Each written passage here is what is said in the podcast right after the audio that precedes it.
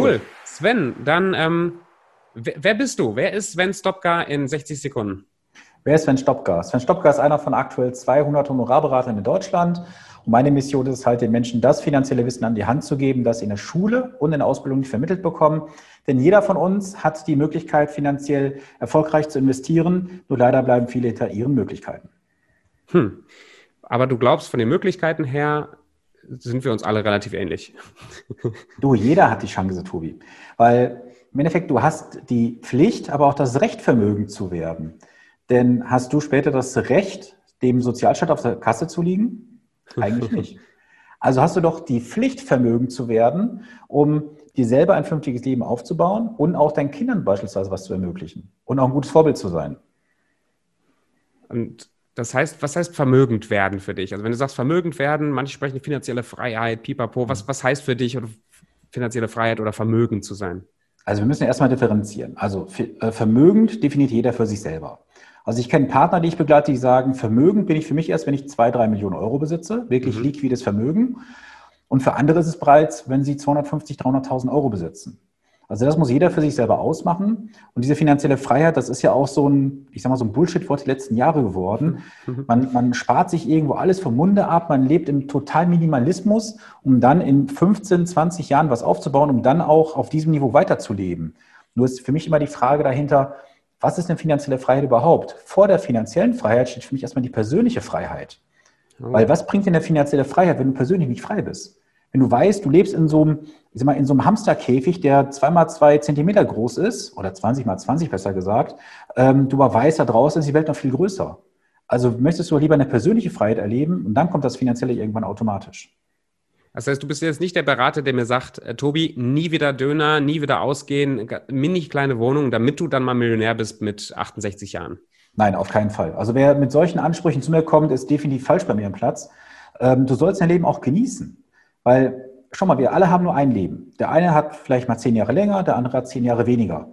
Du sollst aber auch in etwas investieren. Und zwar, das ist einmal in dich selber, das heißt mhm. Bildung beispielsweise. Und das Weitere, wo du investieren musst, ist in den Erinnerungen. Denn überleg mal, was bringt dir jetzt, wenn du minimalistisch lebst, mit 50 Jahren gehst du zum Arzt und er sagt, Tobi, die 55 wirst du nicht mehr erleben, du bist schwer krank. Mhm. Dann ist dir dein Geld auf dem Konto doch ehrlich gesagt scheißegal Du willst lieber dich an das erinnern, wo du vielleicht mal gewesen bist, an einer tollen Insel, wo du sagst, da wollte ich schon mal immer hin, du wolltest mit den Kindern, Enkelkindern irgendwas unternehmen. Das sind Momente, wo du dich daran erinnerst. Aber was bringt dir das fucking Geld auf dem Konto, wenn du dann am Ende des Tages weißt, du kannst eh nichts mitnehmen? Weil, wie heißt es bekanntermaßen, das letzte Hemd hat keine Taschen. Genau. Aber das im Kopf klar zu kriegen, also jetzt gerade, ich meine, ich stehe auch am Anfang meiner, meiner Karriere, meiner Selbstständigkeit, ich bin jetzt kurz vor, vor 30 und für mich so dieser Gedanke, Geld zu verdienen, finanzielle Freiheit und dieses, dieses Bullshit-Wort nochmal zu benutzen, das ist für mich recht neu. Und für mich in mein, meinem Mindset ist es total wichtig, diesen, diesen, diesen Shift, diese Veränderung hinzukriegen zwischen, bin ich geldfokussiert, bin ich auf meine Kunden fokussiert oder lebe ich jetzt schon ein Leben, was ich, was ich gut finde und nicht erst in 40 Jahren. Wie lerne ich das, dass ich nicht, also das Geld für mich nicht so dieses Thema ist, so dieses, ah, ich muss jetzt gucken und viel sparen und scheiße und ich will irgendwann mal reich werden, wie, also dass das irgendwie nicht mehr so ein Stressthema ist, sondern dass ich sowohl gut leben kann, aber auch was dafür tue, dass ich mein Vermögen aufbaue.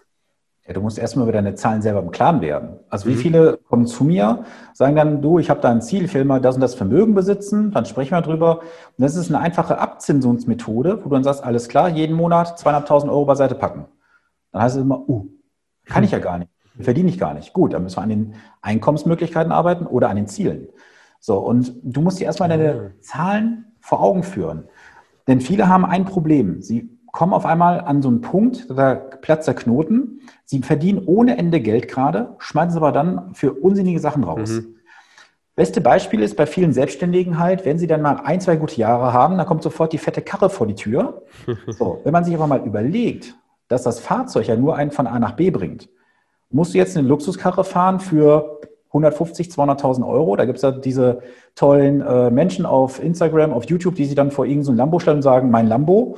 Du weißt ja, welche Menschen ich meine. Ähm, überleg mal, was aus diesem Geld werden könnte, was du noch leisten könntest in den nächsten Jahren, wenn du diesen Lambo jetzt nicht kaufen würdest oder den Porsche, was auch immer. Ähm, du musst deine Zahlen, wie gesagt, erstmal im Griff haben. Dann musst du wissen, über was kann ich überhaupt verfügen. Denn du musst ja auch mhm. differenzieren zu Beginn, bist du jetzt in der Personengesellschaft drin oder in der Kapitalgesellschaft? In der Personengesellschaft kannst du halt von allem, was du auf dem Konto hast, leben. Gar keine Frage. Du darfst aber einen nie vergessen, den du bezahlen musst. Das ist das Finanzamt. So. Und das ist bei vielen halt so nach den ersten ein, anderthalb Jahren so der größte Triggerpoint. Da habe ich auch eine eigene Geschichte zu. Ähm, die vergessen das Finanzamt äh, bei ihrer Kalkulation. Und du darfst das Finanzamt nie vergessen zu bezahlen, weil die machen dir ansonsten den Geldhahn sofort zu, mit Kontofendung, allem drum und dran. Und ähm, ja, du musst halt von vornherein auch wissen, was kommt auf mich zu. Du musst eine Kalkulation besitzen. Denn mal angenommen, du machst jetzt irgendeine Dienstleistung für, sagen wir mal, 5000 Euro brutto. Dann weißt du schon mal, 19 Prozent aktuell, also aktuell bei der Aufnahme sind 16, 16 Prozent davon gehören schon mal nicht dir. Die gehören dem Finanzamt. So, die meisten packen dieses Geld schon mal gar nicht beiseite. Das bleibt auf dem Konto liegen, durchlaufender Posten und da sammelt sich ja mit der Zeit auch ein bisschen Geld an. Dann geht es ja weiter, du musst ja dann als Kapitalgesellschaft 30 Prozent Körperschaft und Gewerbesteuer zahlen insgesamt. Pi mal Daumen, plus minus ein, zwei Prozent. Auch das wird oft nicht berücksichtigt. Und das, was ja dann übrig bleibt, mit dem kannst du dann in der Kapitalgesellschaft arbeiten. Beim Einzelunternehmen kannst du dann mit diesem Geld dann komplett arbeiten, was auf dem Konto ist. Und das ist etwas, was ich feststelle bei vielen Einzelunternehmern, die haben einfach den Überblick verloren und irgendwann haben sie so viel Geld auf dem Konto und dann sind sie vollkommen fern von den Sternen, arbeiten mit Summen auf einmal, weil sie sich dieses gönnen und das gönnen. Und dann kommen irgendwann halt die Verbindlichkeiten, die bedient werden müssen und dann sind sie am Hintern. Hm. Ja, spannend. Finde ich, wenn ich jetzt anfange als Otto-Normalverbraucher, da mir Gedanken darüber zu machen, finanzielle, ne, andersrum. Warum ist finanzielle Freiheit für dich ein Bullshit-Wort? Weil es gibt keine finanzielle Freiheit in dem Sinne. Weil du hast, ich, ich kenne Menschen, die haben wirklich Geld. Die haben dann ganz andere Probleme und Sorgen in der heutigen mhm. Zeit. Überleg mal, Jetzt sind wir alle vielleicht irgendwo darauf ähm, gepicht. Wir möchten Geld aufbauen, Vermögen aufbauen, wir investieren es irgendwo, weil wir ein Ziel erreichen möchten. Hast du dieses Ziel erreicht, hast du in der aktuellen Zeit ein ganz anderes Problem. Du bezahlst bei der Bank ein Verwahrentgelt, Strafzinsen. Mhm. Du hast irgendwo deine Assets schon in gewissen Bereichen investiert, willst aber keine Klumpenrisiken aufbauen. Also musst du neue Bereiche erschließen, bist du mit diesen Bereichen vertraut. Und dann kommen halt diese Sorgen auf, wo du sagst, wo muss ich mit meinem Geld noch hin, dass ich überhaupt noch vom Geld leben kann? Weil das Einzige, was ja irgendwo noch Geld bringt heutzutage, laufen, sind ja entweder Dividendenausschüttungen oder Mieteinnahmen. Wenn du jetzt in Edelmetalle investierst, in Kunst, in, in was auch immer, das wirft ja erstmal nichts monatlich ab oder quartalsmäßig. Also bist ja dann schon auf einem relativ schmalen Bereich unterwegs. Und da musst du halt aufpassen, dass du dort keine Riesenblase aufbaust für dich, weil hm. was passiert, wenn auf einmal dein äh, Vermögen mit 50, 60 Prozent in einem gewissen Bereich unterwegs ist? Also das heißt, Freiheit für dich ist jetzt gar nicht, ich habe nicht viel Geld auf dem Konto und dann bin ich frei, sondern Freiheit ist was ganzheitlicheres. Also da geht es auch um das Leben, da geht es auch darum, dass ich eine finanzielle Strategie habe, die auf mehreren Beinen steht, ähm, nicht um das schnelle Geld. Genau, weil dieses finanzielle Freiheit, das ist so ein Wort der Rattenfänger, sage ich mal ganz ehrlich. Mhm. Ähm, denn schau mal, in, in, Social Media, in YouTube, jeder spricht von finanzieller Freiheit. Und wer ist das? Das sind diejenigen, die da irgendeinen Kurs verkaufen wollen für 599 Euro, ein Wochenendseminar für 200.000 Euro, der dann erzählen wollen, wie du Geld investierst. Aber ist das wirklich zielführend am Ende des Tages? Nach meinem Dafürhalten nicht, weil du bekommst eine kleine Gehirnwäsche verpasst. Hm. Dann heißt es, du musst jetzt dies abstoßen, das abstoßen, du musst so und so agieren. Und komischerweise, wenn du diese Menschen dann fragst, ja, wie soll ich jetzt investieren? Ja, ich bin kein Anlageberater, kann ich dir nichts zu sagen. Ja, sorry, das ist wirklich nur 50 Prozent der ganzen Miete. Und wo hebst du dich jetzt von denen ab? Oder wo, was, was ist jetzt anders bei dem, wie du an Geld oder an, an, an sowas rangehst, an, an deine Kunden rangehst, mhm. was ja tiefer, länger, besser funktioniert? Also bei mir ist erstmal soweit ähm, Unterschied. Ich begleite die Partner komplett von heute bis zum Ende, wenn sie wollen. Das heißt also, ich werde jetzt auch nicht, wie oft so im, im Provisionsbereich, äh, wo du dann auf Basis der Anlagesumme äh, bezahlst und so. Bei mir geht das alles mit einer kleinen Pauschale, mit der ich arbeite. Und dann bekommt ihr wirklich eine komplette Ausarbeitung seiner Ruhestandsplanung, seiner Finanzplanung und natürlich auch gewisse Risiken, über die wir sprechen müssen, decken wir auch ab. Da habe ich sehr viele Netzwerkpartner, mit denen ich halt arbeite, wo ich dann halt die Sachen auch hingebe. Weil ich mache nur speziell diesen Bereich der Kapitalanlage und der Finanzplanung. Alles andere gebe ich nach hinten. Der weitere Punkt ist bei mir, ich verwende halt nicht diese Massenprodukte, wie viele. Also wie viele sind gerade in irgendwelchen ETFs investiert beispielsweise, mhm. ohne mal zu wissen, was ein ETF ist, wie der funktioniert. Und schuldig. Ja, aber das ist, das ist ja so, es ist ein Phänomen. Guck mal, in den 90er Jahren waren es die, äh, die Bausparverträge, der, der heiße Scheiß, der verkauft werden musste. Dann 2004 die Lebensversicherung, weil sie noch steuerfrei waren. Dann kamen immer die ETFs auf. Und alles, was ja irgendwann so ein Hype genossen hatte, hat ja immer nicht mehr funktioniert. Mhm. Denn aktuell ist ja auch auf jedem Cover von irgendeiner Zeitschrift, jetzt ohne mal einen Namen zu nennen, geh mal durch die Regale im Supermarkt. Da hast du immer gewisse Finanzzeitschriften, wo dann heißt, wir testen jetzt ETFs. Diese ETFs sind toll. Und sobald so ein Produkt in der Masse angekommen ist, finde ich das persönlich dann schon nachdenklich, wo ich sage, ob man da sich mit beschäftigen sollte, ist halt fraglich. Es gibt da so einen schönen Spruch in der Branche, der heißt, wenn die Hausfrau, bitte nicht respektierlich meinen, sich mit Geldanlage beschäftigt, ist der höchste Zeitpunkt auszusteigen. Hm. Wenn es Mainstream ist, ist es eigentlich zu spät, da noch reinzukommen. Ja, guck, guck mal, einfaches Beispiel, ohne mal in, ins ganz tiefe Detail zu gehen. Der DAX. ruhig ins tiefe Detail, ich finde es ganz nice. Okay. also viele kaufen ja einfach einen DAX-ETF, weil sie sagen, ja, dann habe ich den ganzen Markt. Aber du kaufst doch mit dem DAX alleine schon ein Riesenproblem ein. Du hast schon mal 10% äh, Automobilbranche drin. Warum? Du hast Volkswagen, BMW und Daimler. Das ist keine breite Streuung. Und es ist ja seit 100 Jahren oder 120 Jahren fast sogar, ist das in der Finanzwissenschaft ja auch wirklich bekannt. Du musst breit streuen, du kannst keine Renditen vorhersagen. So, und wenn du jetzt 30 Unternehmen hast im DAX, dann kaufst du noch so ein MSCI World, was auch so ein hochgelobtes Produkt ist. Ja, kaufst ein MSCI World, dann bist du breit investiert. Bullshit. Ein MSCI World hat 16 bis 1700 Werte drin. Es gibt 16.000 Möglichkeiten aktuell. Also repräsentiert ein MSCI World gerade mal 10% der Möglichkeiten. Dann kommt noch hinzu, du hast halt dieses Riesenproblem, dass du eine USA-Dominanz drin hast von weit über mhm. 50, fast 60 Prozent. So, und das sind Risiken, die Menschen sich halt einkaufen, ohne dass sie es wissen, weil jeder kauft einen ETF, kann ja nicht verkehrt sein, dann mache ich es auch.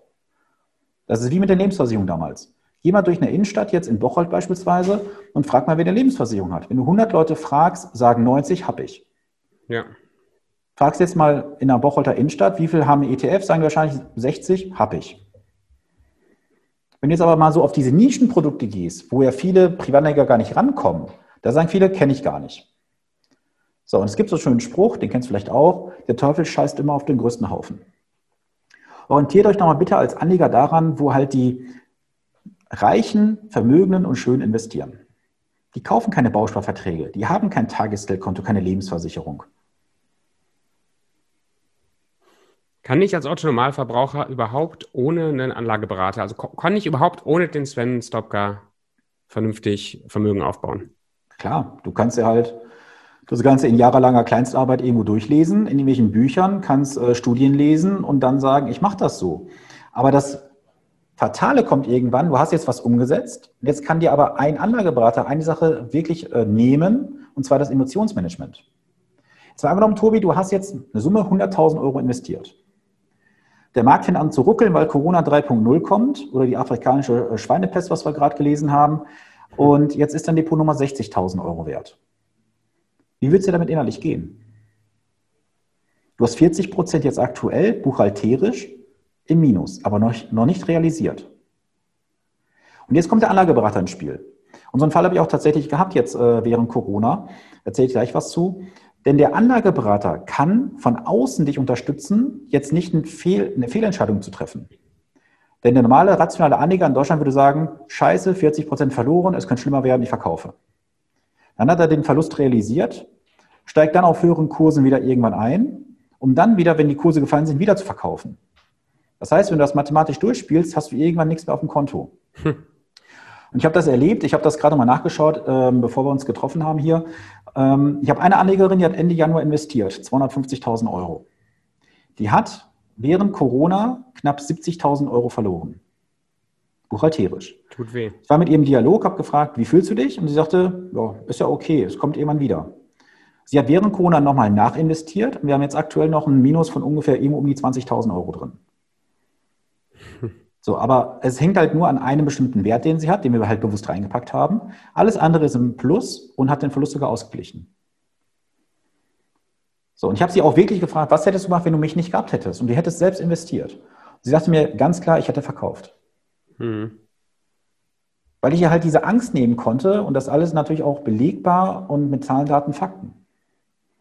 Und daher rechnet sich ein Anlageberater immer.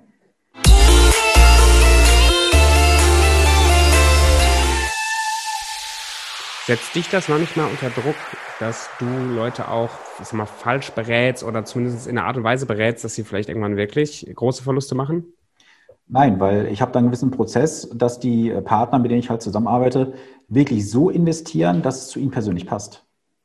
Und wenn Sie mal was machen, das kommt immer mal wieder vor, dass jemand sagt, so, ich will jetzt nochmal 200 Euro im Monat ein bisschen was zum Spielen anlegen, dann gehen die aber bewusst aus ihrer Komfortzone heraus. So, und da habe ich halt gewissen, gewisse Möglichkeiten, das zu analysieren, wie weit jemand in gewisse Bereiche investieren kann. So, und wenn dann jemand sagt, so, ich packe meine, was ich, 2000 Euro im Monat jetzt mal in A und ich packe nochmal 200 Euro in B rein, aber wirklich zum Spielen, da hast du nichts mit zu tun, vollkommen in Ordnung. Cool. Ab wie viel, wie viel Geld muss ich haben, um quasi dich als Finanzberater, also ab wo kann, lohnt es sich, dieses Finanzaufbaugedönse zu machen, von dem du gerade äh, redest und dich da auch mit zu, zu bezahlen? Ich stelle dir mal eine Gegenfrage. Warum stellst du mir die Frage überhaupt? Ich, ich denke gerade an die Leute, die, die zuhören, die von diesen Beträgen so ein bisschen erschlagen sind, die vielleicht Sie sind in ihrem Angestelltenverhältnis, haben am Ende des Monats quasi null übrig und äh, denken sich schon, wenn du sagst 200 Euro im Monat, wie soll ich jetzt 200 Euro im Monat sparen? Geht nicht. Also an die Leute denke ich gerade so ein bisschen, wenn die ja. hören finanzielle Freiheit, wenn die hören Vermögen aufbauen, das geht mir selber auch so. Ich meine, ich, ich kann mittlerweile ein bisschen mehr zurücklehnen, aber bei mir selber sind 250.000 Euro auch noch weit weg. So, jetzt höre ich diese Beträge. Was muss ich tun, um überhaupt in die Lage zu kommen, zu sagen, Vermögenaufbau wirkt für mich in meinem Kopf realistisch? Okay, also generelle Aussage, ab 25 Euro im Monat bist du dabei. So, bei den 25 Euro, aber ganz offen gesprochen, werde ich nicht persönlich stundenlang Beratung machen, sondern gehe ich mehr in so eine Coaching-Session rein, wo ich die Menschen unterstütze, eine eigene Entscheidung zu treffen. Weil es wäre auch, ich sag mal, auch jetzt im Vergleich mit meinen Honoraren, die ich halt nehme als Pauschale, wäre es äh, ethisch, moralisch nicht vertretbar, jemandem, der 25 oder 50, 100 Euro im Monat investieren möchte, das abzunehmen. Also sage ich dann, du lass uns mal wirklich irgendwie zwei, drei Stunden treffen. Wir gehen gewisse Sachen durch. Du kriegst auch von mir ein paar Informationen im Vorfeld, die du bitte vorbereitest. Und dann werden wir gemeinsam was erarbeiten. Ich werde aber nicht sagen, das passt zu dir. Ich werde sagen, es gibt die und die Möglichkeiten. Und dann muss er von diesem Buffet selber auswählen. Da sind viele bisher wirklich sehr, sehr gut mitgefahren. Und wenn es dann wirklich mal in Dimensionen reingeht, wo man sagt, da lohnt es sich auch, ähm, dann ist man da durchaus bei. Sag mal so, wenn du sagst, ich habe da 30, 40, 50.000 Euro, ab da lohnt es sich wirklich schon, ähm, dass man in die persönliche Beratung einsteigt. Stark. Und was rätst du Leuten? Ich stehe bei, angenommen, ich stehe bei Null oder ich habe Leute, die sind bei Null und die sind ein bisschen angefixt, vielleicht auch durch den Podcast, das finde ich ja das Geilste, so irgendwie irgendwas aus ihrem Leben zu machen, selbstbewusster zu werden, Business aufzubauen und so. Und jetzt kommt das Thema Geld ins Spiel. Die stehen bei Null. Wie konkret würdest du mir empfehlen, wie fange ich an, überhaupt mit dem Thema Geld mich gesund zu nähern und die ersten paar Euro zur Seite zu legen, um die überhaupt erstmal investieren zu können? Oder noch eine Frage vorweg. Ja. Ist Investieren gerade in, in Aktien, in Fonds, in, in, also das, wo wir gerade drüber reden, ist das der beste oder der sinnvollste Weg, um Geld zu machen? Gibt's, ich sag mal, gibt es noch einen Plan B, wo ich sage, nee, dieses ganze Investieren in den Markt, das mache ich weg, ich brauche eine andere Methode, um Geld zu verdienen? Ja gut, das ist immer eine Frage des Investments, von der Höhe. Also du kannst mit wirklich 25 Euro im Monat dich an einem Fonds beteiligen, mit dem ich halt arbeite. Da sind über 7000 Werte drin. Das heißt, du gibst 25 Euro im Monat in über 7000 Unternehmen weltweit rein. So. Das heißt, du streust natürlich das Risiko dementsprechend auch sehr, sehr breit im Moment. Und wenn du jetzt sagst, mit was muss ich anfangen, was sind die ersten Schritte? Zur Not mach dir wirklich zu Hause, das haben auch einige Mal gemacht, pack dir so eine Spardose dahin und pack jeden Tag das Kleingeld, was du in der Tasche hast, dort rein. Oder da gibt es auch so Methoden, die werden ja auch auf irgendwelchen großen Bühnen erzählt. Pack die 5-Euro-Scheine beiseite. So, und wenn du wirklich ein erstes Investment machen möchtest mit einer einmaligen Summe, ganz einfach, geh in den Keller, geh in den Dachboden und alles, was du nicht mehr brauchst, verkaufe es auf einer gewissen Plattform namens Kleinanzeigen. Ich glaube, die Zuhörer wissen, wen ich meine. Ähm, da kommt oft wirklich Tausende von Euro zusammen. Ich habe das vor fünf, sechs Monaten mit jemandem gemacht. Der hat einen Keller ausgemistet und den Dachboden. Da kamen zweieinhalbtausend Euro zusammen, die wir dann investiert haben. Und jetzt überleg mal, was dieser Krempel, der jetzt im Keller, im Dachboden rumlag, in den nächsten 20, 25 Jahren raus werden wird. Erstmal fühlst du dich persönlich auch ein bisschen aufgeräumter in deinem Leben, weil du weißt, ich habe die, diesen Ballast weg. Und zweitens, du hast dein erstes Investment gemacht mit zweieinhalbtausend Euro. Voll geil. Ich mag die Art, wie du denkst. Und von diesen zweieinhalbtausend Euro, was, so wenn du ein bisschen in die Zukunft guckst, was, was wird daraus werden wahrscheinlich? Das als kleine Motivationsspritze. Oder was wird mit dieser Person werden, die 200.000 investiert hat aus ihren Kellerverkäufen? Ähm, warte, kann ich dir euch sagen. Wenn wir jetzt einfach mal hingehen und jetzt mal eine Marktrendite unterstellen von 6% im Jahr als Beispiel. So, 200.000, jetzt nehmen wir mal das mit 6%. Rechnen das mal über die nächsten 25 Jahre. Da wären daraus rund 10.800 Euro. Hm. Es gibt eine schöne Formel, ähm, die, das ist die sogenannte 72er-Formel. Bedeutet 72 durch Zins gleich Zeit. Das ist die Zeit, wo sich dein Geld einmal verdoppelt. Und es gibt halt eine schöne, ja, ich sag mal, eine Anekdote dazu, wo ich sage, du musst verdoppeln, verdoppeln, verdoppeln. Das ist gar nicht so schwer. Nur das schaffst du halt mit klassischen Produkten, wie wir sie in Deutschland kennen, nicht. Weil überlege mal, wenn du rechnest 72 durch Zins gleich Zeit, sagen wir jetzt mal 1. Wie viele Jahre bräuchtest du, wenn du heute 1% bei der Bank bekommst, um dein Geld zu verdoppeln, Tobias? Sagen wir mal 72 durch Zins 72 Zeit gleich Zeit. Achso, 72 Jahre, ist, genau. Genau. So, jetzt bist du bei einer Bausparkasse und bieten dir sexy 0,1% an. Dann brauchst du 720 Jahre, bis sich dein Geld im Bausparvertrag einmal verdoppelt. Also, du baust ja kein Haus mehr, du baust irgendwann ein Mausoleum. Ja, richtig. Nur dafür musst du erstmal relativ lange leben. Ähm, also werden es deine Nach, Nach, Nachkömmlinge dann irgendwann machen für dich. Also, wir müssen von diesen klassischen Möglichkeiten wegkommen. Wir müssen bereit sein, heute in Aktien beispielsweise zu investieren, in Aktienfonds, weil es gibt keinen risikolosen Zins mehr. Es gibt auch keine risikolose Anlage mehr. Weil selbst das Tagesgeld, das Sparbuch, eine Lebensversicherung hat gewisse Risiken. Bei den Lebensversicherern ist ja so viel in den letzten Jahren reformiert worden, was ja kaum einer weiß, dass ja bei den Lebensversicherern die Lampen ausgehen sollten, der Kunde faktisch nichts mehr bekommen würde. Die Bausparkassen haben jetzt den, den Reservetopf, den sie haben, ich glaube irgendwo 60, 70 Prozent geplündert aktuell. Wo soll die ganze Kohle noch herkommen irgendwann? Dieses ganze Finanzsystem ist dermaßen am Arsch, ehrlich gesagt, weil einfach das, was in den letzten Jahren wirklich gang und gäbe war, Zinsen, es gibt keine Zinsen mehr. Guck mal, heute, heute gibt es ja sogar Investoren im, im Profibereich, die geben ja sogar einem Staat Gelder, um garantiert in 20 Jahren weniger zu bekommen, als heute sie eingezahlt haben. Hm. Also unterm Strich, es gibt keine Sicherheiten. Nein. Die Sicherheit also hast du nur dann, wenn du jetzt beispielsweise, jetzt habe ich keinen Kassenzettel hier liegen, aber jetzt mal angenommen, du gehst zum Aldi oder zum Lidl, zum Netto, ist egal wohin. Du kaufst jetzt ein Uhrenradio von 19,99 Euro. Du gehst zur Kasse, piep, 19,99 auf, aufs ähm, Band gelegt und du fährst nach Hause. Jetzt hast du ein Radio zu Hause und einen Kassenzettel. Du hast zwei Jahre Garantie drauf. Nach ein, dreiviertel Jahren verreckt dir das Ding. Du fährst wieder zum Aldi, Netto, Lidl, wo auch immer hin, legst das Ding aufs Band und den Kassenbon. Was bekommst du zurück? 1999. 1999, richtig. Eine 100% Garantie. Oder du kriegst ein Austauschgerät. Was kriegst du denn jetzt bei einer Lebens- oder Rentenversicherung? Es gibt ja sogar so beschissene Konstrukte und da muss ich wieder so an diese finanzielle Bildung appellieren in Deutschland. Es gibt Produkte bei Versicherern. Da sagst du, lieber Versicherer, du kriegst heute von mir 50.000 Euro über die nächsten x Jahre eingezahlt und du garantierst mir am Ende nur 80 Prozent zurückzuzahlen garantiert. Ey, wie geil ist das denn? Du hast eine 80 Prozent Beitragsgarantie.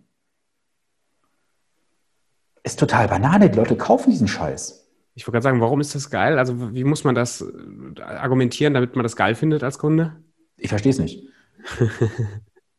so, wenn ich dann mit den Leuten spreche und sage, pass mal auf, warum hast du das? Ja, ist mir anders erklärt worden. Ja, da kann ich ja 8% Rendite machen. Dann guckst du die Fonds an, die da hinterlegt sind und siehst dann, na, total die Graupen, seit Jahren dümmeln sie bei 1, 2% rum irgendwo, weil es ein Garantiefonds ist. Also Leute, also setzt euch bitte dir vor, eine Sicherheit zu haben, die du dann kaufst, weil du denkst, ich bin ja sicherheitsbewusst, ich will ja was raushaben. Ja. letztendlich führt das dazu, dass ich immer weniger raus habe, als ich eigentlich eingezahlt habe. Ja, die Sicherheit, Und, dass du irgendwann arm bist. Die kriegst du verkauft. das ist echt geil. Cooles System, gefällt mir. Ich mag die Art, wie die denken. Es gibt keine Garantie, weil, guck mal, alleine schon dieses Beispiel, ich nehme mal dieses Beispiel jetzt wieder bei den Lebensversicherungen, wo ich drauf rum, rumhauen muss. Ähm, es gibt in den äh, Lebensversicherungen ungefähr ein Kundenversprechen an die Kunden von rund äh, 4,3 Billionen Euro. Da liegt ungefähr dieses Geld drin in Verträgen. Der Rücksicherungstopf hat aber gerade eine Größe von 930 Millionen. Oh. So, der muss einen Sicherungsfall verdoppeln. Also lass mal ganz grob runter, liegen an 2 Milliarden zu 4,3 Billionen. Kannst du mal selber ausrechnen, wie viel Prozent das sind. Wir leben in so einer Scheinwelt. Es wird auch gesagt, ja, das Geld äh, auf dem Sparbuch ist sicher. Ja, es ist es nicht. Du gibst mit dem Geld auf dem Sparbuch der Bank einen Kredit. Hast du dich mit der Bilanz deiner Bank auseinandergesetzt? Du willst doch jetzt keinem dahergelaufen irgendwo sagen, hier hast du 2000 Euro ähm, als Kredit, gib mir mal in drei Pass Jahren wieder. Mhm. Du musst immer gucken, ist er kreditfähig, kriege ich mein Geld noch zurück, wie ist der generell finanziell gestellt? Bei der Bank fragt sich das keiner. Weil es sieht, sieht halt sicher aus. Das ist halt eine Bank. Ne? Den ja, ist halt eine Bank. Halt. Natürlich. Ist halt eine Bank. Viele Banken sind in den letzten Jahren, Jahrzehnten pleite gegangen. Mhm. Aber sie fusionieren ja nur, weil Pleiten gibt es ja nicht. Äh, eine kurze Zwischenfrage. Eckst du manchmal an durch deine polarisierenden Aussagen? Kriegst ja, du manchmal einen Sack dafür?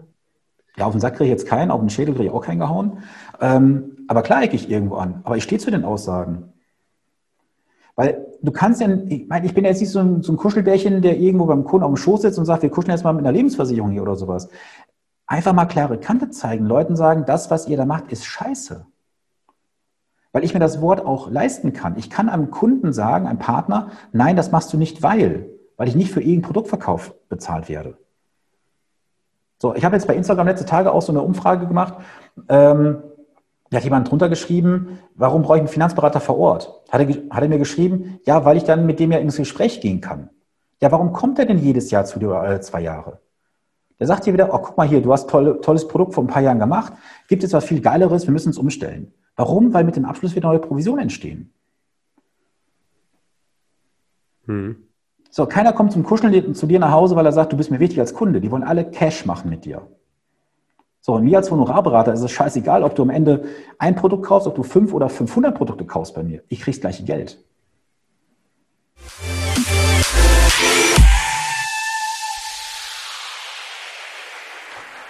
Warum gibt es so wenige Honorarberater? Puh, gute Frage.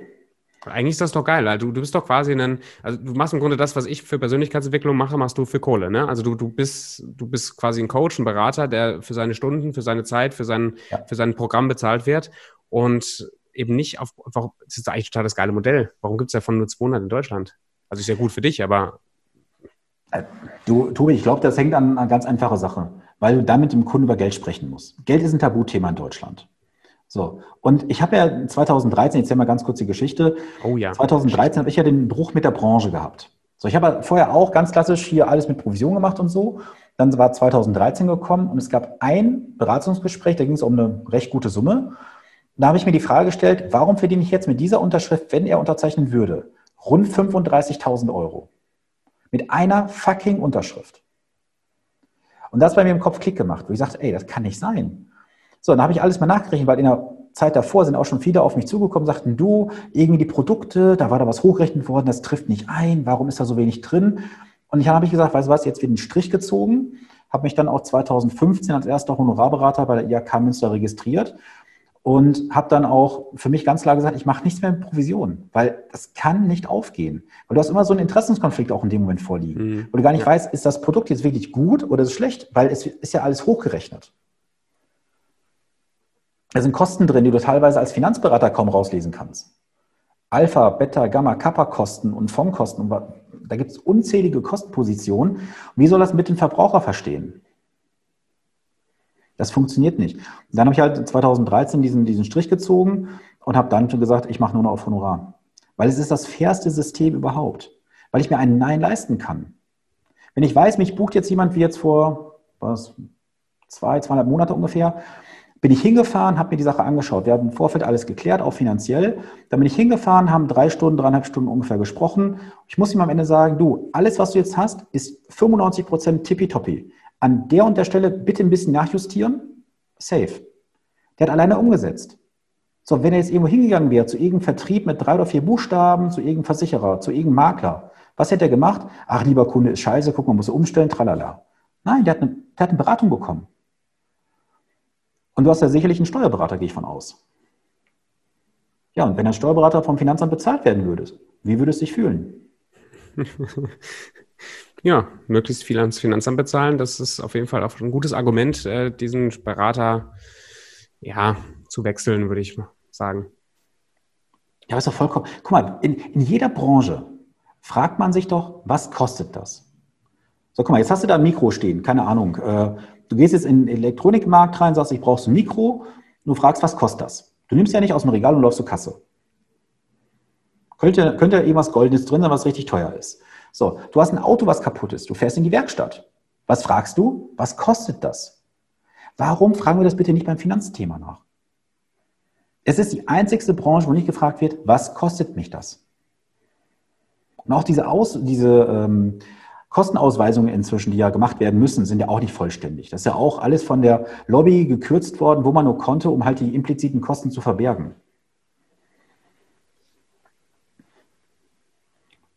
Und es ist einfach so, jeder Prozentpunkt an Kosten ist für dich wertvolle Rendite, die verloren geht. Ja. Dann schlagen wir mal den Bogen jetzt zurück zu dem Anleger, der anfängt jetzt, weil ich finde ich finde das sau interessant. Für mich gehen gerade so ein paar Lampen an. Ich bin gerade auch so ein bisschen am Rotieren im Kopf. Äh, wenn das Mikro aus ist, reden wir noch mal ein bisschen. Ja, machen wir.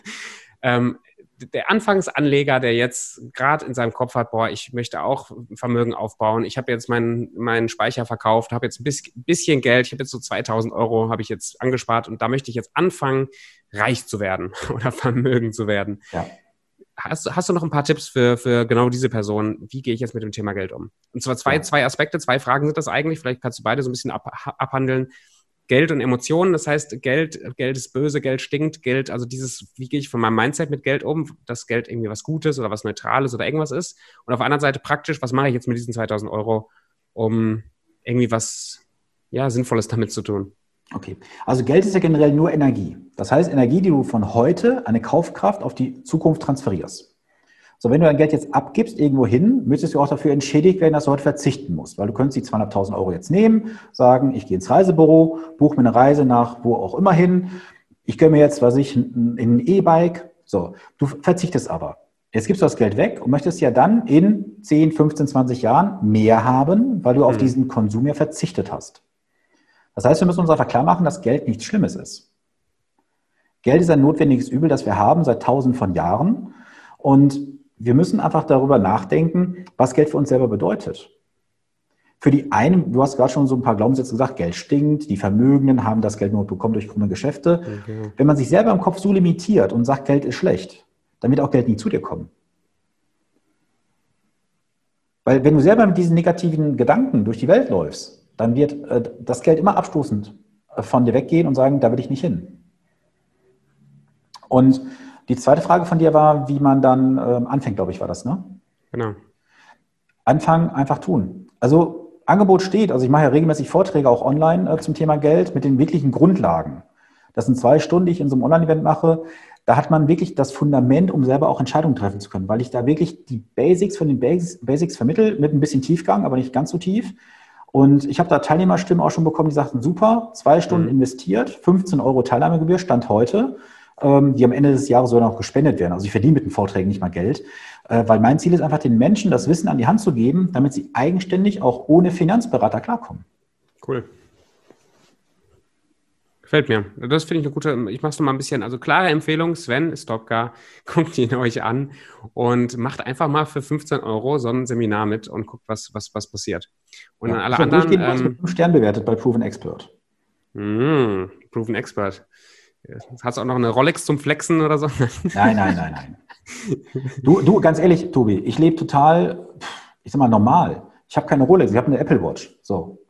Ich fahre keine riesen Karre, ich fahre so ein Peugeot 308 SW GT. Also, sag mal so, irgendwie zwischen Golf und Passat irgendwie so eine Größe. Wenn ich sehe, wie viele in der Finanzbranche da draußen etwas nach draußen zeigen, was aber oft intern nicht vorhanden ist. Da, so viel kann ich gar nicht essen, wie ich kotzen könnte. Mhm. Wenn der Durchschnittsvermittler da draußen, Berater, hat einen Umsatz von 50.000 Euro, Umsatz wohlgemerkt, Steuern, eigene Altersvorsorge, Krankenversicherung, Büro, Auto, geht alles runter.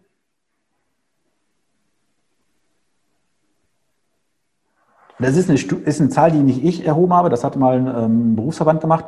Die haben tatsächlich festgestellt, dass die Hälfte 50.000 Euro nur verdienen im Jahr als Umsatz. Das ist nichts. Also ich, ich war nämlich gerade im Kopf monatlich, dachte, so schlecht ist das ja gar nicht für, für einen monatlichen Umsatz. Ne? Ja. Nein, aber das ist ja genau das Problem, weißt du, es gibt ja so viele, die nennen sich dann Vermögensberater, äh, Finanzberater, keine Ahnung was, aber haben selber nichts auf der Kante. Die sind froh, wenn sie den nächsten ersten Leasingrate bezahlen können.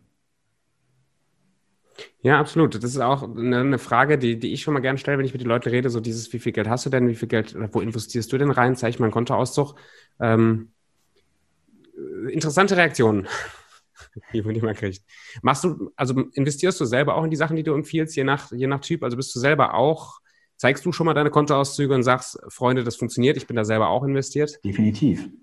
Du, ganz ehrlich, wer zu mir kommt in die Anlageberatung, muss ich ja nackig machen. Ich muss wissen, Einkommen, Ausgaben, Vermögen, Schulden.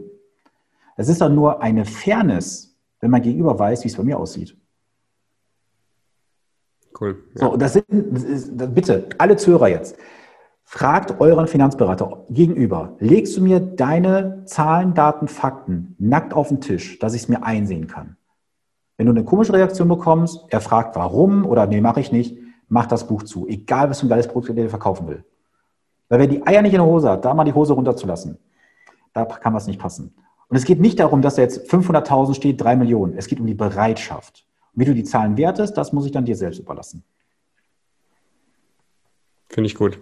Ja, das, ist, das ist bei uns im, im Coaching-Sektor ja auch ein Riesenthema. Also lebst, also das ist jetzt ein bisschen philosophischer oben drüber, aber das finde ich das genau das Thema. Lebst du das, was du auch predigst? Ne? Machst du, machst du das, was du verkaufst? Also du kannst ja. nicht erwarten von jemandem, dass er in dein Projekt 5000 Euro investiert, wenn du nicht selber auch 5 Euro, 5000 Euro in dich investieren würdest. Oder so diese, diese Bereitschaft von jemandem, was zu fordern, Geld verdienen in einem, in einem, in einem Sektor, wo ich selber das, das gar nicht lebe, wo ich selber das gar nicht darstelle, finde ich nicht nur unglaubwürdig, sondern finde ich auch ethisch höchst fragwürdig. Also wenn ich als Coach persönlich Persönlichkeitsentwicklung verkaufe, wenn ich helfe, Leuten irgendwie Erfolgsblockaden zu lösen im Kopf oder sowas und bin selber gar nicht, habe selber keinen Coach und bin selber total stuck in meinem Leben, bin selber nicht bereit, Risiken einzugehen. Wo ist da bitte die Glaubwürdigkeit? Und das finde ich beim Thema auch. Wenn mir jemand sagen will, ich helfe dir, Millionär in drei Jahren zu werden, dann brauche ich von dem ein Konto aus so. Ja. Ja, aber nicht nur ein Kontoauszug, wirklich auch mal zu wissen, so, was steckt denn dahinter? Wo ist der überall mhm. investiert? Mhm. Ähm, was hat er für Verbindlichkeiten auf eine Art und Weise? Weil du kannst einen Kontoauszug von einer Million haben, wenn du aber drei Millionen Kreditschulden hast, bist du immer noch arm im Kirchenhaus. Also muss wirklich ganzheitlich wissen, was ist da los. Schön. Hast du noch, bevor wir so zum Schluss Richtung kurze Frage, kurze Antworten gehen, das finde ich immer, äh, freue ich mich immer drauf, das ist immer äh, spaßig. Hast du noch so zwei, oder ich sag mal drei Tipps, klassisch immer alles drei, immer drei Tipps, drei Grundsätze, drei Tipps und so weiter. Drei Tipps für, für jemanden, der anfängt, mit, mit Geld umzugehen, konkret, wie gehe ich ran ans Thema Geld? Sowohl mindsetmäßig als auch praktisch. Ein paar, viele Sachen hast du schon gesagt, aber kannst du mal zusammenfassen, so runterkochen auf drei Punkte. Ich will Vermögen aufbauen. Hilf mir. Okay. Erstens, in der heutigen Zeit bekomm bitte das Gefühl für Geld. Das heißt, geh jetzt weniger mit Kartenzahlung vor, sondern mit Barzahlung. Hm. Weil es ist ein Unterschied, ob du jetzt einen 100-Euro-Schein ausgibst oder die Karte aufs Lesegerät hältst. Du hast da mehr ein Feeling für. Weil frag dich mal, warum sind im Casino die Jetons von 5 Euro bis, ich glaube, 500 Euro oder sowas alle rund und gleich groß? Weil du das Gefühl fürs Geld verlierst. Und deswegen einfach mehr Bargeld bezahlen und dann auch parallel natürlich tracken, wo geht das Geld hin? Muss immer der Coffee to go für 3,50 in irgendeinem teuren Laden sein oder mache ich mir einen Kaffee zu Hause einfach zu mitnehmen? Das mal so Tipp 1. Tipp 2, wenn du schon was gemacht hast in der Vergangenheit, setz dich bitte damit auseinander und prüfe, ob das, was du dort hast, wirklich für dich rentabel ist und das kannst du ganz einfach berechnen. Guck dir einfach an, was hast du bisher eingezahlt, was hast du bisher drin und was ist der effektive Zins. Das kannst du im, drei, im Dreisatz ganz einfach rechnen. Gar nicht so schwer. Und Punkt Nummer drei, hinterfrage bitte denjenigen, der dich berät. Das habe ich gerade schon gesagt ausführlich, ähm, weil wenn du den falschen Partner an der Seite hast dafür, das kann auch nicht erfolgreich werden. Sehr gut, danke dir. Ja, und wenn ich da kurz ergänzen darf, und lass dich beraten erstmal. Ja. Das, das ja, ist auch ein Punkt, an dem ich gerne spare. Ich habe ein paar gute Bücher gelesen und ich glaube, das hilft schon mal so ein bisschen. Aber ich habe noch nicht den Schritt gemacht, zum Beispiel jetzt mit Sven mich zu treffen und zu gucken, was, wie er mir da noch weiterhelfen kann. Du, Tobi, es gibt ja diesen schönen Satz, wir sind Wissensriesen, aber Umsetzungszwerge. Hm. Was meinst du, wie viele meiner Partner ich zu Beginn treten musste, dass sie mir beispielsweise Unterlagen schicken, dass sie mir die Zahlen liefern, die ich brauche? So, weil dann kommt doch immer so eine Aussage wie, ja, ich weiß das ja, ich mache das dann selber. Nein, wir reden darüber. So, wenn man dann in die Reflexion geht nach ein paar Jahren, dann sind immer heilfroh, dass ich die wirklich getreten habe zu diesem Schritt, dass sie gesagt haben, ja, ich musste es ja tun, weil ansonsten hätte sich die Zusammenarbeit beendet. Das ist für ein ganz klarer Punkt. Wenn jemand bei mir nicht 100% committed ist, begleite ich ihn auch nicht. Cool. Sehr schön. Danke, Sven. Gefällt mir sehr, sehr gut. Hast du noch Bock auf so ein paar kurze Fragen, kurze Antworten zum Schluss? Aber sicher.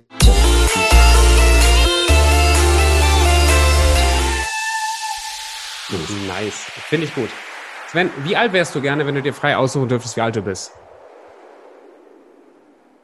Hm, ich will gerne, gerne mal in der Jugend zurück sein, so 15, 16. Oh, warum? Weil da gab es so, so ein paar Erlebnisse, wo ich gesagt das würde ich dann vielleicht anders machen, um heute noch besser dazustehen, wie ich dastehe. du hättest schon früher investiert, meinst du? Ja, ich habe halt relativ früh angefangen zu arbeiten. Ich habe schon mit, ich glaube, 13, 14 Jahren angefangen zu arbeiten, habe dann hm. Prospekte verteilt, war im Kino im Arbeiten, im Einzelhandel war ich gewesen, habe teilweise zwei, drei Stellen parallel gehabt, äh, weil ich immer gesagt habe, ich will gewisse Sachen erreichen. Und ich habe damals halt auch gewisse Fehler gemacht, so die man so als Jugendlicher macht. Die würde ich heute nicht mehr machen, um dann halt eine bessere Basis zu haben, um dann in der Selbstständigkeit halt zu beginnen. Und die Selbstständigkeit hat begonnen bei mir mit 20 Euro Gewerbeanmeldung. Ich habe mit 0 Euro Startkapital, 0 Kredit angefangen. Was war das wäre schon ein schönes Polster, wo ich sagen würde, da sollte was da sein. Sehr cool. Was war deine erste Selbstständigkeit? Äh, ja gut, historisch habe ich halt einen Versicherungshintergrund, ähm, habe dann halt 2004 angefangen, 2006 habe ich mich selbstständig gemacht. Und da würde ich halt heute, ehrlich gesagt, nicht mehr anfangen wollen in der Branche. Aber gut, es hat mich auch geprägt zu dem, was ich heute mache und wie ich bin. Ja, vielleicht hast du deine klaren Aussagen, die du heute treffen kannst, kommen ja irgendwo auch aus dem Hintergrund. Ne? Genau. Da profitieren wir jetzt mit von. Okay, cool. Ähm, Wann hast du das letzte Mal geschaukelt, Sven? Das letzte Mal geschaukelt? Vor, boah. Also mit den Kindern auf dem Spielplatz vor, vor ein paar Wochen. Frage mich jetzt nicht hm. genau wann. Müssen so sechs, sieben Wochen sein? Ja, gutes Zeichen, aber da hast du ja To-Do für heute Nachmittag, wenn das Wetter sich hält. Ja. Was ist dein Lieblingsfilm? Mein Lieblingsfilm?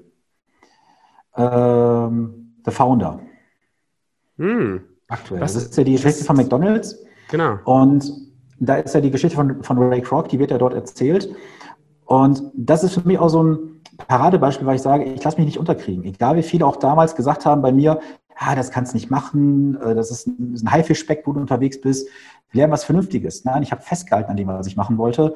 Das sieht man auch bei Ray Kroc letztendlich in dieser Verfilmung, dass er gesagt hat, ich habe ein Ziel, da will ich hin und hat er sich nicht auf das aus seinem Umfeld dann ähm, ja, zurückbesinnt und hat sich dann auch durchgebissen zu seinem Ziel.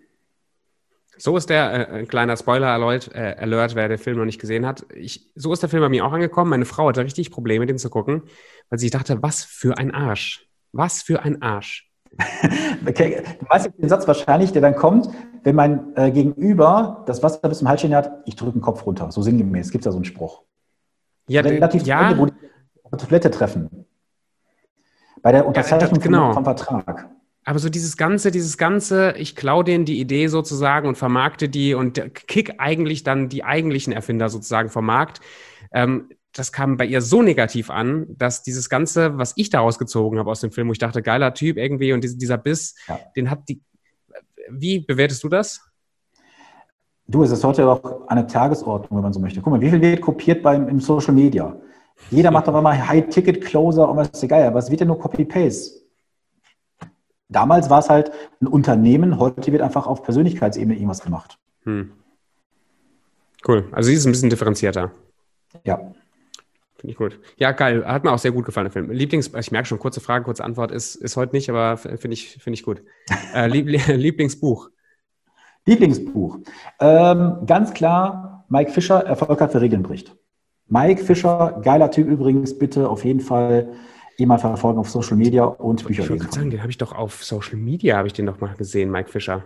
Ich habe überlegt, ja, ob ich den mal anhauen Academy. soll, einfach so aus Interesse. Ja, ist der, ist der, der kann was? Ja, das unternehmerisch total geil. Also, boah, Bombe. Ich habe Mike schon persönlich zum Frühstück getroffen, bin sechs Stunden hingefahren für zwei Stunden Frühstück mit ihm und sechs Stunden zurück. Knaller Typ. Sehr geil. Ja, danke für die Hat aktuell drei Bücher. Erfolg hat für Regelnbericht, Erfolg hat, wer mit Liebe führt und ganz neu die Umdenkfabrik. Also wer mhm. unternehmerisch was lernen will zum Thema Mitarbeiter, Unternehmenskultur, ganz klar Mike Fischer. Sehr cool, danke für die Empfehlung. Kommt auf die, auf die äh, Leseliste. Gerade Erfolg hat, wer Regelnbericht gefällt mir sehr gut vom Titel her schon. Was bedeutet Erfolg mal, also Mike hat auch so einen äh, Videokurs, ähm, Unternehmerkompass heißt der.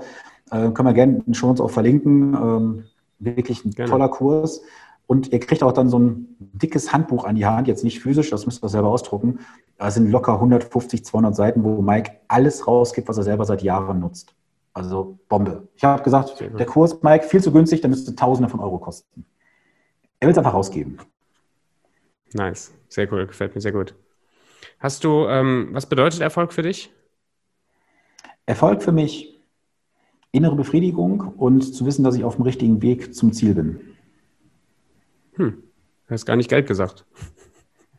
Nee, weil, weil Geld ist kein Erfolg in dem Moment. Geld ist ein, ja, ich sag mal, ein Mittel, was kommt für die, für die Dienstleistung.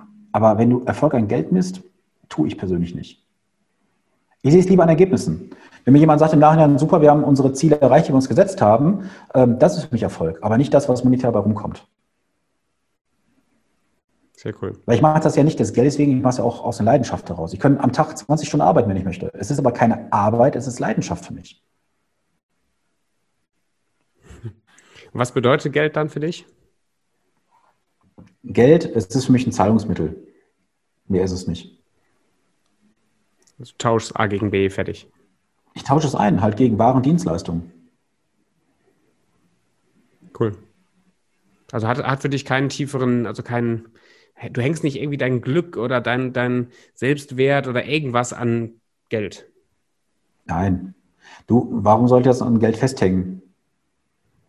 Und es gibt auch diese, diese Sprüche da draußen, äh, hast du viel Geld, hast du, äh, nee, hast du wenig Geld, hast du große Sorgen, hast du viel Geld, hast du wenig Sorgen. Das stimmt nicht. Und Geld zeigt auch oft den wahren Charakter eines Menschen. Mhm. Wenn du vorher schon ein Arsch warst mit Geld, ohne Geld, bist du noch ein größeres Arsch mit Geld. Also von daher, pff, Geld ist für mich nur ein Zahlungsmittel. Cool. Was lernst du gerade im Moment, Sven? Was sind so deine Bereiche, wo du gerade am Wachsen bist? Ähm, Systeme, Prozesse auf jeden Fall ähm, zu schaffen.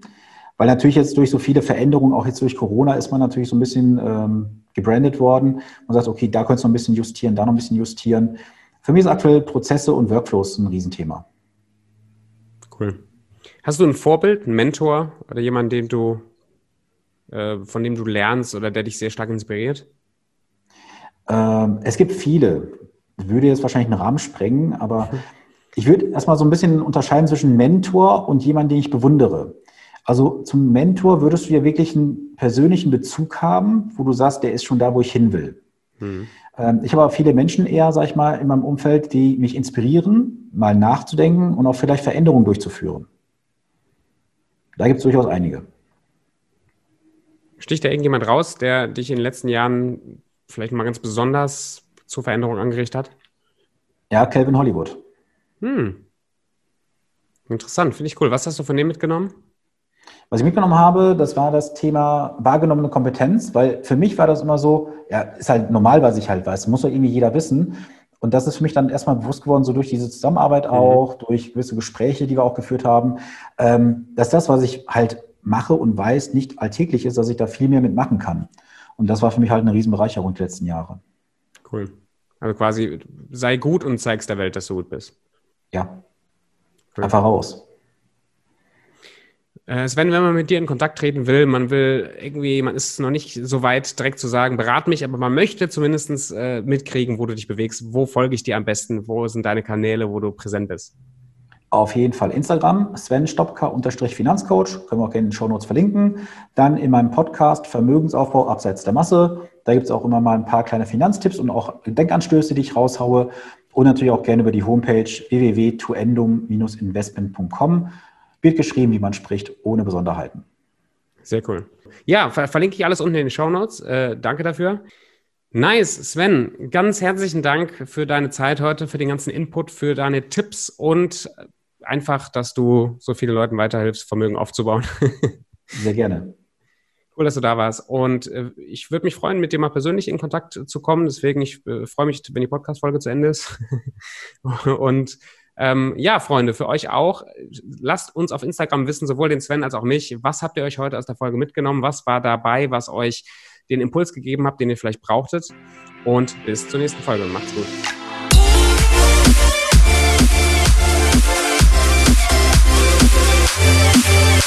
Yeah.